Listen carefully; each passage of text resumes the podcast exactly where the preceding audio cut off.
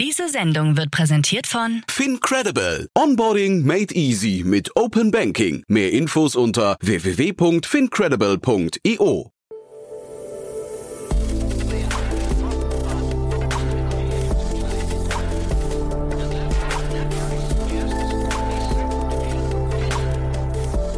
Startup Insider Daily. Herzlich willkommen zu Startup Insider Daily. Mein Name ist Jan Thomas und heute geht es mal wieder um den Gesundheitsmarkt. Es gibt einen neuen Fonds, den alle kennen sollten, die im Gesundheitsmarkt unterwegs sind. Ich spreche heute mit Reinhard Meyer. Er ist der Co-Founder und Managing Partner von Wiser Capital. Ein Fonds aus München, der insgesamt 100 Millionen Euro jetzt zur Verfügung hat, um in Startups zu investieren, die sich, wie gesagt, im Digital Health, im Health Tech-Bereich oder auch im erweiterten Spektrum äh, aufhalten und tummeln. Alle Details dazu, was da gesucht wird und welche Strategie man verfolgt, kommen aber jetzt gleich von Reinhard Meyer, dem Co-Gründer und Managing Partner von Wiser Capital. Werbung. Hi, hier ist Nina aus dem Content-Team von Startup Insider. Vielleicht hast du es ja schon gehört, wir haben endlich neben unserem Hauptkanal Startup Insider nun auch separate Kanäle für unsere verschiedenen Formate eingerichtet. Wenn du zum Beispiel nur unser tägliches Nachrichtenupdate Startup News hören möchtest, kannst du ab jetzt ausschließlich den Startup News Kanal abonnieren. Gleiches gilt für Investments und Exits, Startup Spotlight und alle anderen Formate, die zukünftig kommen werden. Die volle Ladung Startup Insider, also alle Formate, gibt es natürlich weiterhin hier auf dem Hauptkanal. Also, um die einzelnen Kanäle zu abonnieren, besuche jetzt startupinsider.de/slash insider. Wir sehen uns auf deinem Lieblingskanal. Startup Insider Daily. Interview. Sehr schön, wir gehen runter nach München. Bei mir ist Reinhard Meyer, Co-Founder und Managing Partner von Wiser Capital. Hallo Reinhard. Hallo Jan, grüß Ja. dich. Und die, die ganz alten Münchner wissen jetzt schon, äh, dass der Name auch was mit München zu tun hat. Äh, Musst du mal erzählen. Der, der, also ich, für die Hörerinnen und Hörer, die es nicht sehen, YZR steht hier, äh, aber es spricht sich Ja. Wiser und du hast mir erklärt, wo es herkommt. Genau, Weiser kommt von einer alten Schreibweise für den Fluss, der durch München fließt. Die Isar wurde früher mal mit einem Y geschrieben und wenn man dann das abkürzt YZR und auf Englisch ausspricht, dann hört sich das auch an wie Wiser und dafür wollen wir stehen für Wise and Informed Investment Decisions. Also daher der Name, genau. Cool. Er hat nichts zu tun mit eurer Ausrichtung, weil das, äh, dann steigen wir direkt mal ein. Ihr seid ein Venture Capital Fonds, der, ich finde, beachtliche 100 Millionen Euro geraced hat äh, oder zu, jetzt zur Verfügung hat, um sie zu investieren in Health Tech Startups, ne? Genau, ähm, in Health Tech Startups, das ist unser Fokus. Wir haben jetzt als erstes Produkt äh, un- unseres Asset Management äh, Managers ähm, einen Health Tech Fund gestartet, der Early Stage in ganz Europa die besten Health Tech Gründer unterstützen und supporten soll. Ähm, das ist korrekt, genau. cool, ja. Und ähm, vielleicht, vielleicht magst du ein bisschen was zum Hintergrund und zum Team erzählen. Total gerne. Also mein Hintergrund ist, ich bin, ich bin Arzt, habe mich auf Radiologie spezialisiert, ähm, habe die klinische Karriere durchgezogen bis hin zum ähm, Professor und Chefarzt, habe aber schon neben meiner klinischen Tätigkeit am rechts der Isar in München ähm, bin ich in die Startup-Szene eingetaucht, als mein Bruder ein äh, Mode-Startup gegründet hat, Aha. die Stylight Ach ja, cool. damals und ähm, so dass äh, miterleben können, wie es ist, ein Unternehmen zu gründen, ähm, was wirklich ganz andere Welt ist als die Assistenzarztausbildung äh, an einer Klinik. Und ähm, so kam natürlich auch die Idee, dass man im Gesundheitsbereich auch so eine Plattform braucht, um die Patienten, die ich bei mir in der Klinik ähm, wild herumlaufen gesehen habe, ähm, um die schneller und effizienter zum richtigen Arzt zu bringen.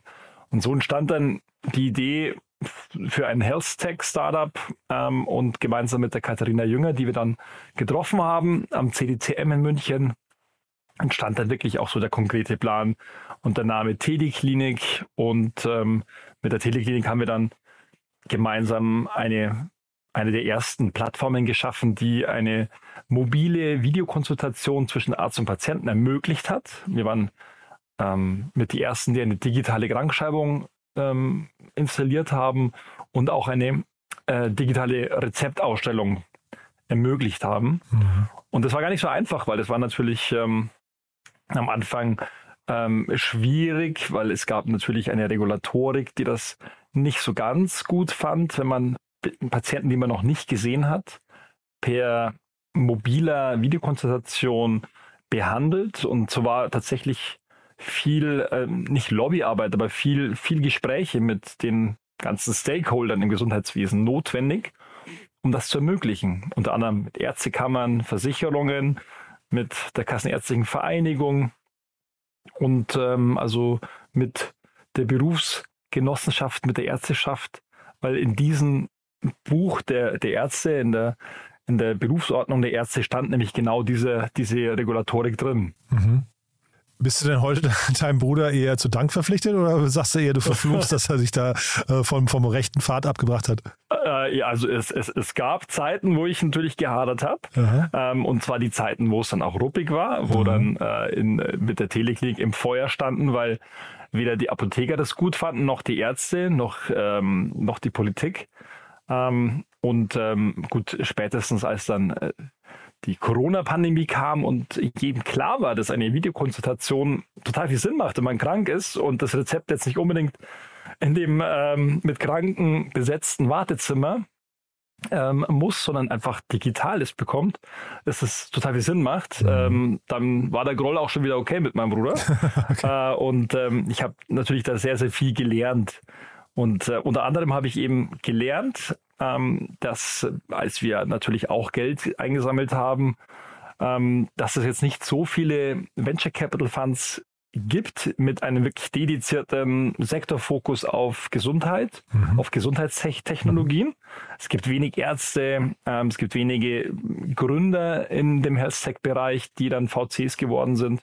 Mhm. Und ähm, das wollten wir ändern. Und da hatte ich vor sieben Jahren meinen Mitgründer getroffen im Biergarten in München und äh, der Markus Feuecker, der war zu dieser Zeit äh, in, äh, in einem Private Equity Fund und hat da insbesondere Gesundheitsdeals gemacht, also Softwaregruppen, die Gesundheitssoftware ähm, geschrieben haben, also ähm, Krankenhaussoftware betrieben haben oder auch ganze Krankenhäuser gekauft hat, ähm, um Gruppen anzustoßen. Und ähm, mit ihm zusammen kam die Idee, dass wir wirklich ein, ein, ein Team zusammenstellen, das einen ganz einzigartigen oder ein komplementäres Wissen hat in dem Gesundheitsbereich, um die, die ähm, Startup-Gründer eben nicht nur mit Kapital zu unterstützen, sondern eben genau mit dieser Expertise und dem Netzwerk, mhm. das mir zum Teil bei Teleklinik ähm, gefehlt hat. Mhm. Sag nochmal einen Satz zu dem Marktumfeld von Teleklinik. Ich frage deswegen, weil ja Krü äh, ist ja wahrscheinlich ein, ein Wettbewerber von euch gewesen, ne? vermute ich mal. Die haben sich ja gerade zurückgezogen aus, aus Deutschland. Hat sich der Markt da irgendwie rapide verändert oder war der überhitzt oder woran lag das? Ja, in Deutschland ist, ist wahrscheinlich einer der schwierig, schwierigeren Märkte in Europa. Mhm. Sehr viel Regulatorik, ähm, auch etwas Wettbewerb bestimmt. Und ähm, ich glaube, äh, es, es, es gab da schon sehr viele Stakeholder, auch die Teleklinik, die ähm, natürlich auch mit vielen Selektivverträgen mit Versicherungen und Unternehmen einen gehörigen Vorsprung hatte, dass äh, Krü das nicht besonders leicht gemacht hat. Mhm. Und ähm, wie ich es verstanden habe, waren einfach die Unit Economics, die sich, die sich Krü geboten haben, nicht wirklich positiv, mhm. sodass sie sich auf für sie einfache Märkte jetzt konzentrieren. Mhm. Ähm, klar, also, aber dennoch ist Deutschland schon der größte und äh, vom Umsatz her spannendste Markt für ein Unternehmen wie Teleklinik oder Krü. Mhm. Jetzt hast du deinen Partner Markus Feuerecker gerade schon angesprochen, Private Equity Background. Ähm, ist ja eigentlich auch ungewöhnlich, ne? weil also ihr, gründet, ihr gründet ja ein VC. Das heißt, ähm, äh, ist da eine Tendenz schon abzu, abzusehen, dass ihr auch äh, Private Equity machen wollt? Nein, also wir wollen tatsächlich Venture Capital machen jetzt mit diesem Produkt, mit diesem Fund One ähm, Early Stage Deals. Möchte nicht ausschließen, dass wir im Kopf haben, dass wir auch mal einen Growth Fund in der Zukunft machen mhm. werden, wo dann die Fähigkeiten äh, von Markus Feuerecker mit, mit größeren Deals zu arbeiten auch mhm. mehr zu tragen kommen. Mhm.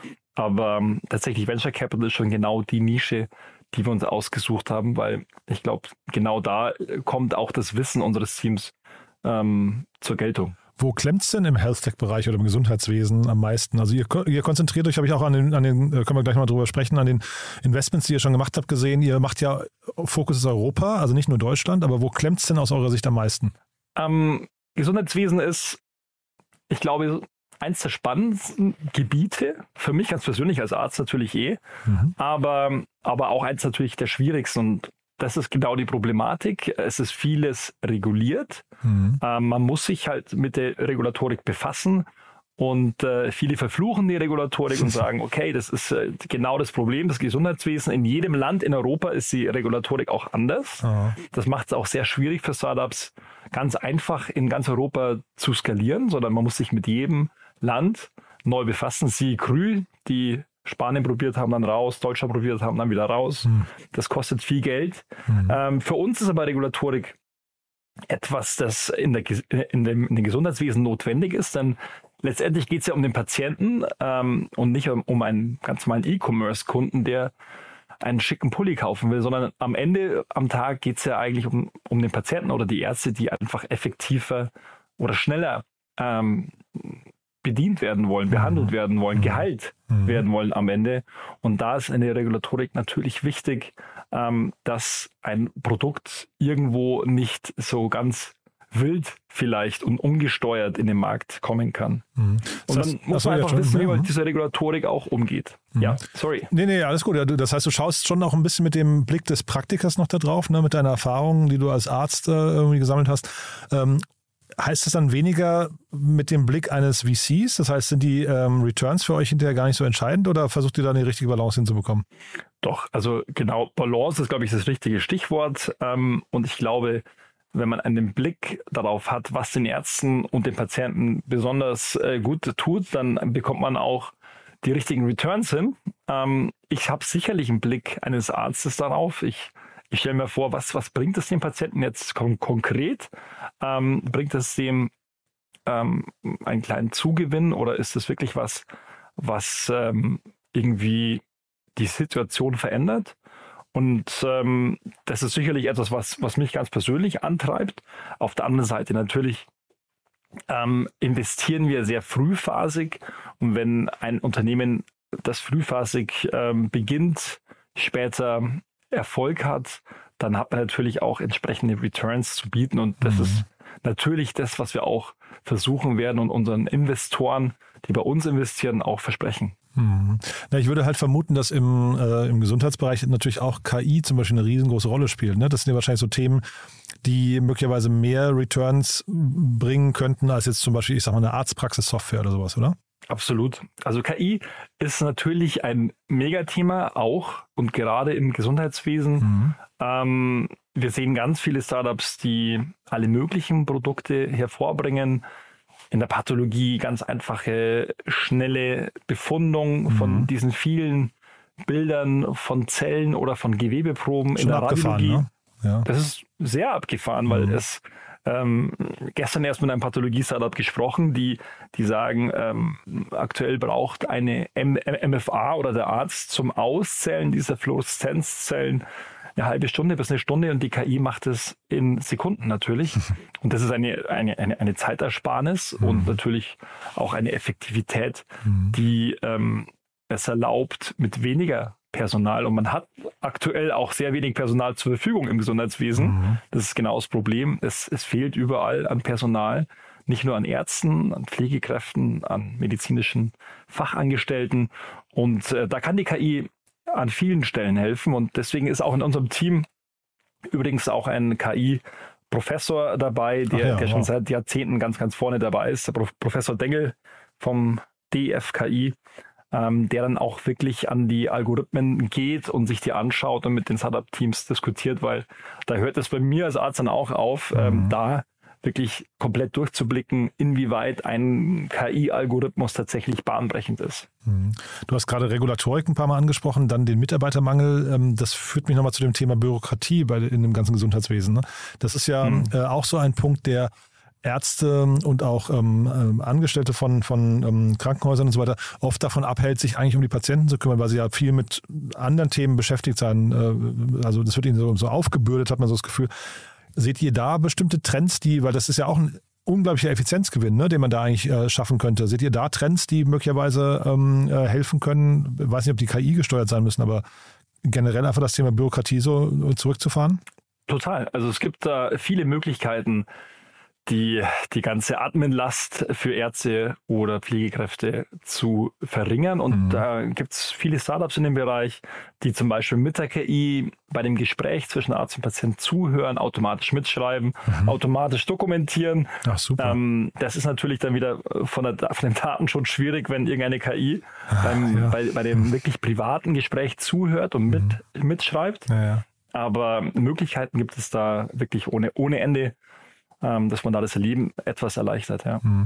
Und so, was kribbelt bei dir am meisten? Welche Suchfelder? Also äh, vielleicht kannst du da mal auch sagen, wer sich bei euch melden soll jetzt mit dem neuen Fonds? Also ja, ich, also die Ideen im Gesundheitswesen sind vielfältig. Wir suchen tatsächlich ähm, motivierte Gründer, die, die eine, eine Vision haben von ihrer Idee.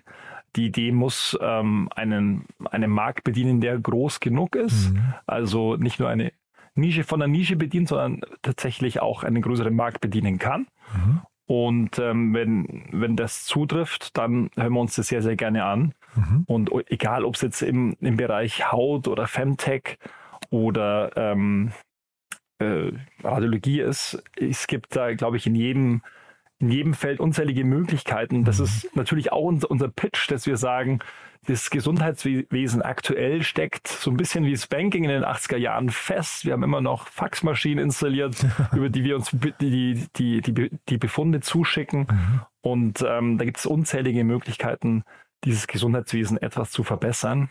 Und ähm, daher gerne der Aufruf an alle motivierte Gründer. Im, im Gesundheitswesen kann man noch was reißen. Mhm. Gibt es denn Dinge, die ihr nicht machen würdet? Ähm, ja, sicherlich. Also wir ähm, würden jetzt unethische Dinge nicht machen. Das passt auch nicht zu Health Tech.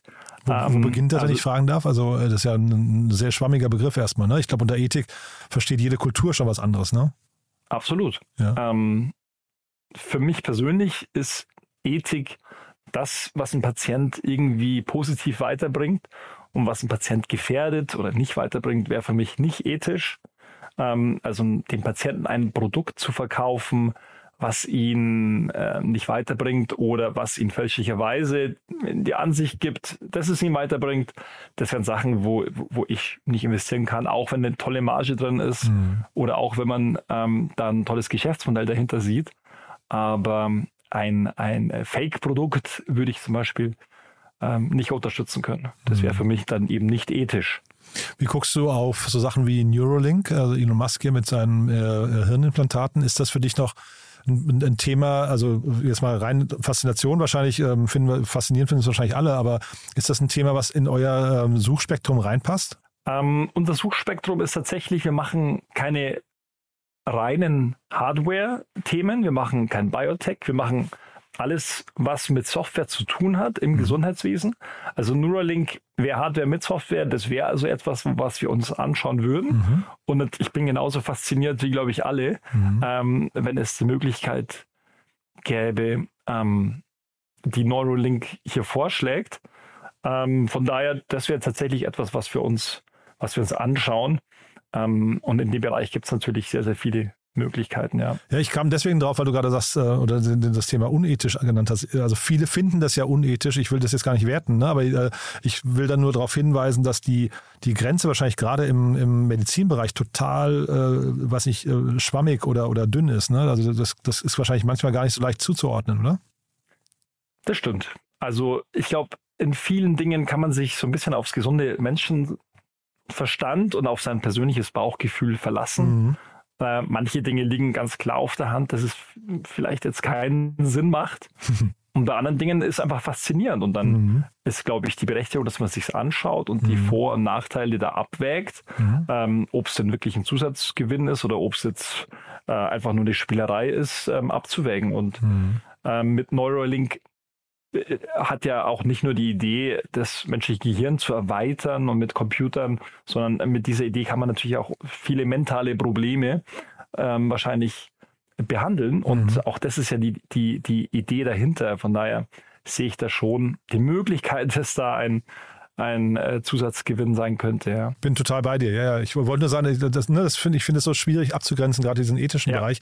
Wie ist es mit äh, Pharma? Vielleicht das noch als Frage. Ähm, ist ja auch ein fließender Bereich, ne? Also mhm. Medizin zu Pharma. Medizin zu Pharma ist fließend, genau. Ähm, es gibt viele spannende Startups in dem Bereich, die ähm, Pharmafirmen die Forschung erleichtern oder auch die, die Datengewinnung erleichtern oder auch die Nebenwirkungen schneller in einer Plattform aufzeigen. Also hier in dem Bereich tut sich sehr, sehr viel und finde ich auch persönlich sehr spannend. Ähm, ist also sicherlich was, was wir uns genau anschauen, mhm. solange es eben nicht äh, reine Medikamentenentwicklung ist. Das wäre dann ähm, Biotech wäre dann wieder, wieder etwas für, für, für andere spezialisierte Teams in dem Bereich. Mhm, super spannend. Jetzt hatte ich vorhin gesagt, wir, wir reden noch mal kurz über die Investments, die ihr schon getätigt habt. Vielleicht kannst du da ja, ich, ähm, du hast, glaube ich, gesagt, es sind sechs Stück. Ne? Ich hatte jetzt nicht alle mhm. gefunden, aber vielleicht magst du uns da zumindest mal grob durchführen, was das für Unternehmen sind? Total gerne grob natürlich, weil also die, die Details kennen natürlich die, die Gründer deutlich besser. Mhm. Ähm, aber kann ich gerne erzählen. Ähm, das erste ist wahrscheinlich äh, Claire and Me, die ich sehr gerne erzähle, weil mhm. sie sehr, sehr großen Mehrwert für Patienten bieten kann. Ähm, und ähm, etwas auch ganz was Neues ist. Also tatsächlich eine Deep Tech-Lösung im Gesundheitsbereich, die so funktioniert. Ähm, die zwei Gründerinnen haben eine AI-basierten Voicebot geschaffen, mhm. der wie die Stimme von einer der Gründerinnen spricht, also hört sich auch so an und äh, strukturiert wie ein Psychotherapeut mit Patienten mit Angststörungen beispielsweise spricht und ähm, versucht, ähm, hier einen Nutzen zu schaffen. Und der Vorteil ist natürlich, dadurch, dass es eine KI ist, ist sie 24-7 erreichbar, jederzeit, wenn die Angststörung auch kommt. Und man muss nicht sechs Monate, das ist so die Durchschnittszeit, auf einen Termin warten, bis man dann wirklich mit einem Psychotherapeuten sprechen kann. Mhm. Ähm, allein die, der Gedanke, dass das ähm, funktioniert und ähm, bei den ersten 1000 Nutzern sieht das Ganze so aus, als ob die, die Nutzer das sehr, sehr gut finden und sehr gerne verwenden, ähm, kann man sich vorstellen, dass man damit sehr, sehr vielen Menschen auf der ganzen Welt helfen kann. Und das, das, das macht meinen Job wirklich sehr spannend, weil äh, damit, damit kann man seinen, seinen Impact ähm, natürlich vervielfältigen. Hm. Ja, wir hatten Emilia Taye heißt glaube ich, ne? Hatten wir hier Die schon Emilia, zu Gast. Ja. ja, hatten wir schon, also ich glaube, sie war sogar zweimal schon bei uns zu Gast. Okay. Ähm, ja, ja, also ein tolles Unternehmen, muss man sagen. Ja, mhm. ja da, da ist jetzt aus Investorensicht wirklich beides toll. Die Gründerin und äh, die Idee. Und das ist natürlich so genau das, was wir suchen. Mhm. Dann trotzdem nochmal ein, ein, ein, zwei äh, Vorstellungen gebe ich dir noch. ja, wir können jetzt wahrscheinlich nicht alle durchgehen, aber das ist zumindest nochmal ein, zwei Unternehmen, ähm, äh, sag mal, die du gerne erwähnen willst, die vielleicht auch in Deutschland aktiv sind. Das ist vielleicht am interessantesten. Ähm, ähm, sehr gerne. Ja? Ich mhm. würde noch gerne Apoklar vorstellen. Mhm. Die so ein bisschen das Metaverse der Medizin mhm. äh, bauen und zwar mit der Microsoft, Microsoft HoloLens, also dieser 3D-Brille, die man mhm. aufsetzt können die dem, dem Arzt Daten einblenden. Beispielsweise der Operateur operiert gerade, hat nicht den Blick auf das Röntgenbild oder auf das CT-Bild und er kann sich dann mit dieser Brille genau diese Daten einblenden lassen. Er kann aber auch, wenn er gerade die Leber operiert und da ist ein Tumor drin, kann die, die, den Datensatz eines CTs oder MRTs überlagern und dann wirklich ähm, mit diesem Datensatz, der dann dem Organ, das gerade operiert wird, überlagert ist, viel besser möglicherweise den Tumor operieren und besser resezieren. Und ähm, man kann eben mit diesem mit dieser Metaverse oder dieser augmentierten Re Realität nicht nur Daten einblenden und überlagern, sondern man, könnt, man kann auch Paz äh, Patienten ähm, den Eingriff schon vorher erleben lassen. Also beispielsweise man kann, der Patient kann die Herzklappe, die, die operiert wird, in dem Herz zeigen. Der Patient kann das Herz in dem 3D-Raum drehen und man kann natürlich auch nicht zuletzt noch Medizinstudenten damit ausbilden. Mhm. Also die Lösung ist tatsächlich faszinierend. Ähm, jeder, der einmal diese 3D-Brille aufhat, findet dieses Erlebnis ja schon faszinierend genug, aber dass diese Möglichkeit jetzt auch in dem medizinischen Alltag ankommt, fanden wir super spannend. Spannend ist auch, dass ähm, der, der Markt natürlich international ist. Das heißt, ähm, die Firma hat Kunden nicht nur in deutschen Kliniken, sondern auch in Asien, Singapur und in der USA. Und ähm, das macht es natürlich sehr spannend, weil wenn man schon so früh internationalisieren kann, letzte Woche auch das FDA-Approval bekommen in der mhm. USA, Ach, cool. dann ähm, ist, ist natürlich der Markt sehr, sehr groß. Nee, sehr cool. Also das ist wirklich, ähm, ich finde, eine tolle Mission, die ihr habt. Ähm, und ich habe gerade auch rausgehört, also so ein Growth Fund könnte sogar irgendwie auch nochmal ein Thema werden bei euch. Ja, das heißt, ihr redet da nicht nur mit Early Stage äh. Wie, wie groß sind die Tickets, die ihr schreibt? Äh, kann, kannst du dazu was sagen oder lieber nicht? Doch, also wir, wir fangen bei 200.000 an und ähm, können bis zu 5 Millionen Tickets schreiben. Also da ist es eine, eine große Spanne. Es liegt aber auch mhm. daran, dass wir Pre-Seed schon anfangen, also ja. Team und eine Idee, mhm. Seed machen und aber auch teilweise Series A Investments machen. Und dann ähm, natürlich machen wir nur ein Drittel von dem Fund in initiale Tickets und zwei Drittel von dem Fundvolumen machen wir in Follow-on-Investments. Das heißt, mhm. wenn wir eine Firma toll finden, dann können wir Pre-Seed anfangen mit 200.000 und dann bis zur Series B quasi dabei sein. Mhm. Ähm, das macht uns auch nochmal interessant, glaube ich, für die Gründer. Super, Reinhard. Du, dann hat mir das großen Spaß gemacht. Ganz lieben Dank, dass du da warst. Glückwunsch nochmal zum Closing von eurem Fund. Dankeschön. Und ähm, haben wir für den Moment was Wichtiges vergessen aus deiner Sicht? Ich glaube, wir haben alles. Super. Für den Moment. Reinhard, also dann ganz lieben Dank und wir bleiben in Kontakt, ja? Danke, Jan. Bis dann. Ciao. Mach's gut. Ciao. Werbung. Hi, ist Paul. Product Manager bei Startup Insider. Willst du wissen, welche Startups aus Hamburg, Mannheim oder vielleicht auch Bielefeld sich mit künstlicher Intelligenz beschäftigen? Oder wie zum Beispiel das Portfolio von Earlybird oder HV Capital aussieht? Entdecke all das und noch viel mehr auf unserer Plattform. Kostenlos und ohne Begrenzungen. Unsere Datenbank umfasst über 20.000 Profile aller relevanten Startups, Investoren und Personen, die darauf warten, von dir entdeckt zu werden. Also, wenn ich dein Interesse geweckt habe, schau einfach mal auf unserer Plattform vorbei unter startupinsider.de/slash insider. Startup Insider Daily, der tägliche Nachrichtenpodcast der deutschen Startup-Szene. So, das war Reinhard Meyer, Co-Gründer und Managing Partner von Wiser Capital. Damit sind wir durch für den Moment. Ich hoffe, es hat euch Spaß gemacht. Wenn dem so sein sollte, wie immer die Bitte an euch, überlegt doch mal, wer vielleicht diese Podcast-Folge hören sollte aus eurem Bekannten, Freundes-, Familien- oder Kolleginnen- Kollegenkreis. Dafür vielen Dank an euch. Wir freuen uns, wie gesagt, immer über neue Hörerinnen und Hörer, die uns noch nicht kennen. Ja, und ansonsten euch erstmal einen wunderschönen Tag, vielleicht bis nachher oder ansonsten bis morgen. Gehabt euch wohl und alles Gute. Ciao.